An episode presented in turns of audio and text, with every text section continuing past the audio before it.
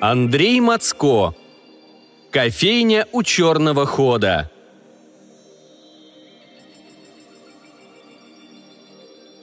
А вы любите кофе? Этот ароматный напиток окрыляет, бодрит. Чашечка утреннего эспрессо, и мы готовы бежать дальше, естественно перекинувшись парой-тройкой фраз со знакомым баристой. Он, как всегда, улыбчив, и его разговоры затягивают нас в пучину, из которой с каждым днем – все труднее выбираться. Они познакомились через общего друга в прекрасном заведении на Еврейской, где Андрей частенько пил горячий шоколад, а Денис работал баристой. Андрею импонировала манера нового друга располагать к себе посетителей. Казалось, кофейня только открылась, а там уже людно. Вдобавок, когда Денис узнал, что его новый знакомый увлекается творчеством, то сразу выпросил рукопись с автографом, а после искал свободную минутку для совместного обсуждения прочитанного. Это случайное знакомство многое дало и автору, и читателю. Жаль, кофейне повезло меньше. Вскоре у арендаторов наметились проблемы, и заведение пришлось закрыть. Денис остался без работы, Андрей без любимого горячего шоколада – Зато к тому времени они нашли общие темы и изредка устраивали посиделки за бокалом вкусного пива. А уж о чем только не говорят в одесских пабах. Семья, политика, футбол, а там и до озвучивания планов недалеко.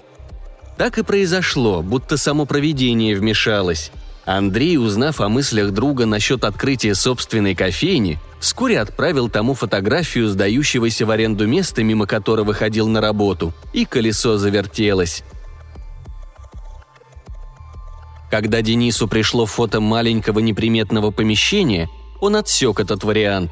Не представлял себе, как можно разместить там кофейню. Но посмотреть согласился. Помещение действительно оказалось небольшим. Он-то под два метра вымахал. Ему давил на голову любой потолок, за исключением старых одесских домов, архитектурных памятников, вот где высоты хватало – с угла конной улицы Новобазарного переулка люди чаще выходили, чем заходили на территорию нового рынка, отчего сотрудники в шутку называли вход «черным». Но место расположения будущему бизнесмену все равно приглянулось. Поговорив с местными торговцами, Денис сделал вывод. Все не так плохо, как казалось изначально. А после встречи с владельцем будки контейнера и администрации рынка он решил – кофейне быть. Дело шло медленно, но верно, и посетители рынка и продавцы постепенно превращались в завсегдатаев маленького заведения. Спустя полгода после открытия Андрей с изумлением услышал первые заявления о прибыли. Он полагал, что куда более именитые кофейни раскручивались дольше. В случае же Дениса, финансы которого изначально не то что пели романсы, а даже тихонечко поскуливали, это было похоже на чудо – Денис, несмотря на сомнения всех, кого знал и с кем общался, начал зарабатывать. С его слов почти вся небольшая прибыль вкладывалась в обновление и улучшение, включая некоторые изысканные сорта зерен для истинных ценителей. Количество постоянных клиентов неизменно росло, а так как в большинстве это были образованные, состоявшиеся люди, знавшие толк не только в кофе, Денису помогали, советовали и, главное, его заведение рекомендовали – Кофеманы диву давались, как этому викингу, так любя называли здоровенного рыжебородого владельца, удается оставаться на плаву, несмотря на всевозможные кризисы. Неужели секрет крылся исключительно в трудолюбии и отношении к делу? Денис работал почти без замены, лишь изредка позволяя себе опаздывать или брать выходной. Конечно, пытался найти подмену, только кто бы ни вышел вместо него, друзья-клиенты всегда мотали головой. Не то. Так казалось и Андрею, поэтому он спокойно проходил мимо, когда заглядывал в кофейню и видел, что Дениса не было. Обычно путь Андрея на работу пролегал по новому рынку через черный ход. Лишь иногда, сильно торопясь, он обходил ворота стороной, чтобы не задерживаться у общительного баристы. Подобно заядлому рыболову, Денис забрасывал невидимый невод и все. можно было забыть не только о стремлении вовремя попасть на работу, но и о желании вообще куда-либо идти. Как-то Андрей пошутил об этой необычной способности друга притягивать людей. Со временем шутка повторялась чаще, он слышал подобные высказывания и от других посетителей. Мысль о мистическом магнетизме переставала выглядеть смешной и все больше укреплялась в его сознании – Андрей шел на работу привычным маршрутом и приближался к кофейне, когда начались странности. Погрузившись в творческое состояние и обдумывая очередную историю, он неожиданно поймал себя на совершенно иных мыслях. В голове будто щелкнул какой-то тумблер, включив дежавю и заставив его недоуменно застыть на месте. «Стоп, стоп, стоп», — сказал он себе. «Кажется, это не первый раз происходит. Андрей двинулся дальше, обдумывая загадочные явления. С одной стороны, в самом дежавю ничего необычного не было. Несколько лет он ходил одним и тем же маршрутом. Возможно, мозг запомнил картинку. Но была и другая сторона. Что-то упущенное, и нащупать ниточку, ведущую к невидимому тумблеру, не удавалось. В предвкушении любимого напитка Андрей подошел гостеприимно распахнутой двери и привычно помахал рукой – Кофейня была заполнена, поэтому Денис лишь кивнул в ответ. Если было людно, Андрей дожидался заказа за столиком на улице. Сегодня ждать совершенно не хотелось, и он невзначай отметил легкость, с которой пошел дальше. Оказывается, вовсе не обязательно с утра застревать в кофейне. После работы заскочить тоже не получилось, довелось идти другим маршрутом. Следующим утром Андрей снова застал врасплох переключатель, сменивший течение мыслей – Ему не верилось в происходящее, но не принимал мозг такого. Решено было повторить эксперимент. Две недели Андрей проверял собственную догадку и все больше убеждался в невозможном. Нечто мягко подталкивало его к кофейне. За квартал до места включения тумблера невидимый туман медленно обволакивал его разум. Присутствие этого тумана ощущалось лишь в одном – он вытеснял другие мысли. А у рынка срабатывал сам тумблер – и чем ближе Андрей подходил к черным воротам, тем явственнее чувствовал желание зайти к Денису. Не просто поздороваться, а посидеть, поговорить.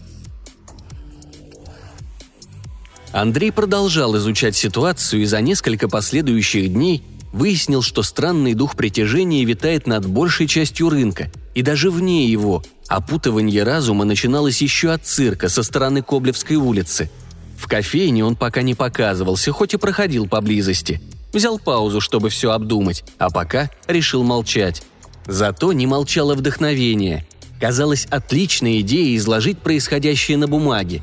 И чем больше Андрей погружался в выдуманную им историю, тем явственнее чувствовал исходящий от заведения у черного хода шлейф манящего кофейного аромата.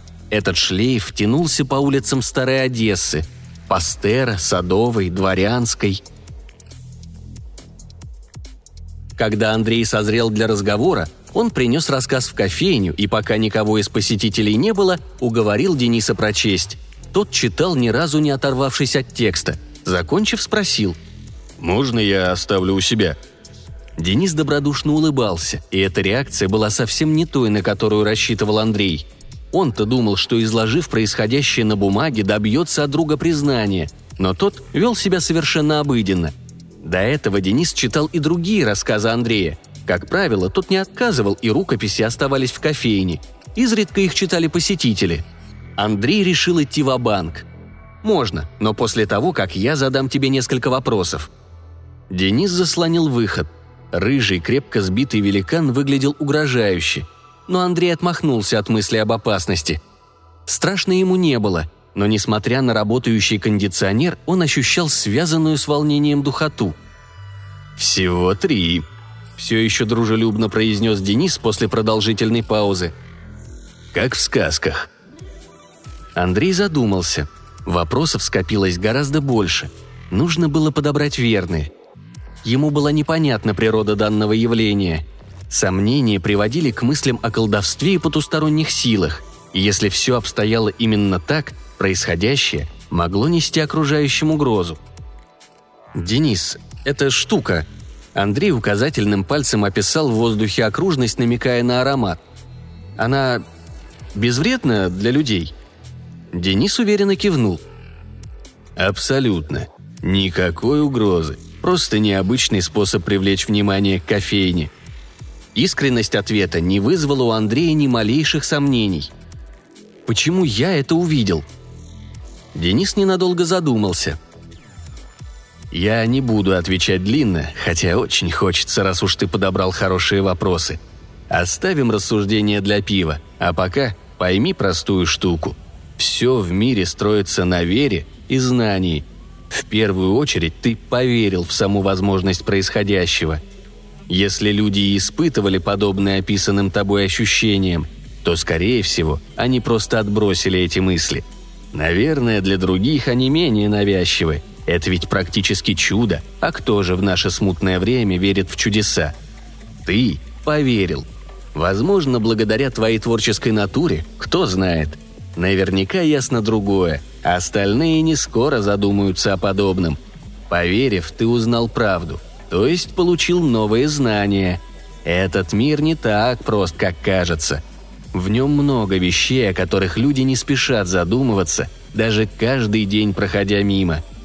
Мы вернемся к этому вопросу позже, и я обещаю тебе множество открытий. Что они дадут, зависит только от тебя». Андрей кивнул. По телу уже давно бегали мурашки, а сейчас добавился и озноб. Он не хотел больше здесь оставаться. Вдобавок нужно было хорошенько обдумать услышанное. Денис отошел от двери и протянул ему руку. «Я предлагаю приберечь последний вопрос для пива, если ты не против. Но рассказ оставь. Добавлю на полку к остальным», Андрей кивнул, пожал Денису руку и попрощался, оставив на столике отпечатанные листы. Они выбрались на пиво через несколько дней. В тот вечер друзья беседовали о творчестве Андрея и успехах Дениса, обсуждали возможное расширение бизнеса «Викинга», говорили о политике и футболе. После третьего вопроса многое изменилось. Андрей перешел на другую работу – Поменялся не только адрес, но и его отношение к жизни. В кофейню с тех пор он заглядывал редко. К тому же, как только Андрей оказывался рядом, появлялся тот самый озноб, напоминая о странном разговоре и отбивая желание наведывать Дениса. Вскоре Андрей переписал рассказ, ведь теперь он видел все своими глазами – вот мистический шлейф растекается с конной, сонно пробираясь к Нежинской обволакивая улицы и дома, заставляя только что пришедшую на работу девушку-парикмахера закрыть салон и послушно направиться за любимым латте к черным воротам рынка. Едва уловимо туман движется и по княжеской, нагоняя пробегающего трусцой молодого спортсмена, подталкивая его в сторону кофейни. Ведь парень хорошо позанимался, и теперь ему следует передохнуть, наградив себя безупречным утренним эспрессо – Иногда Андрей выходит на балкон верхнего этажа высотного здания, стоящего в центре, и наблюдает за лежащим, как на ладони, старым городом.